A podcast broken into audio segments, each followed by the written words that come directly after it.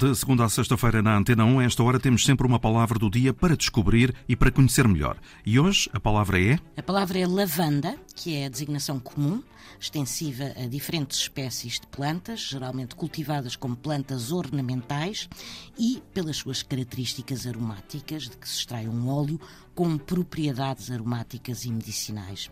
Lavanda é também a essência aromática extraída dessas plantas, com uso na perfumaria, nos produtos de higiene, etc., ou ainda uma água de colónia preparada com essa essência aromática.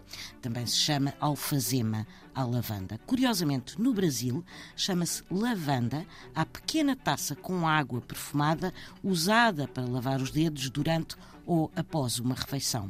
Ora, a origem desta palavra estará precisamente aqui, no verbo latino lavare, que significa lavar, porque as flores da planta eram usadas na Roma antiga, quer para perfumar a roupa lavada, quer para limpeza da pele e, sobretudo, para lavar as mãos entre pratos nos banquetes. E daí a lavanda. Bem, que maravilha.